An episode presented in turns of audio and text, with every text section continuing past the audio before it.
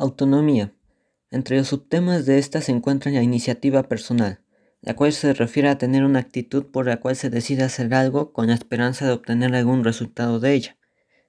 A identificar las emociones y buscar soluciones, la cual se enfoca en ser consciente de cómo te sientes, no negar lo que se está sintiendo, identificar qué tipo de emoción se está viviendo, ver el motivo que la causó y expresarse para dar una solución.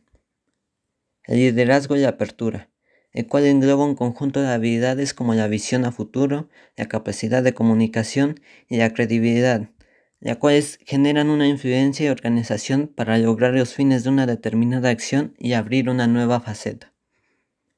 La toma de decisiones y compromisos, la cual toma en cuenta todos los posibles factores para poder dar una solución a un problema o situación y cumplir con su objetivo.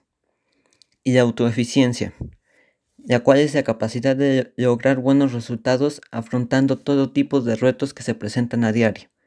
En pocas palabras, la autonomía se puede definir como la capacidad o la aptitud tanto física como moral que tiene una persona para realizar algo, la cual se realiza según su propio criterio e independencia de la opinión o el deseo de otros.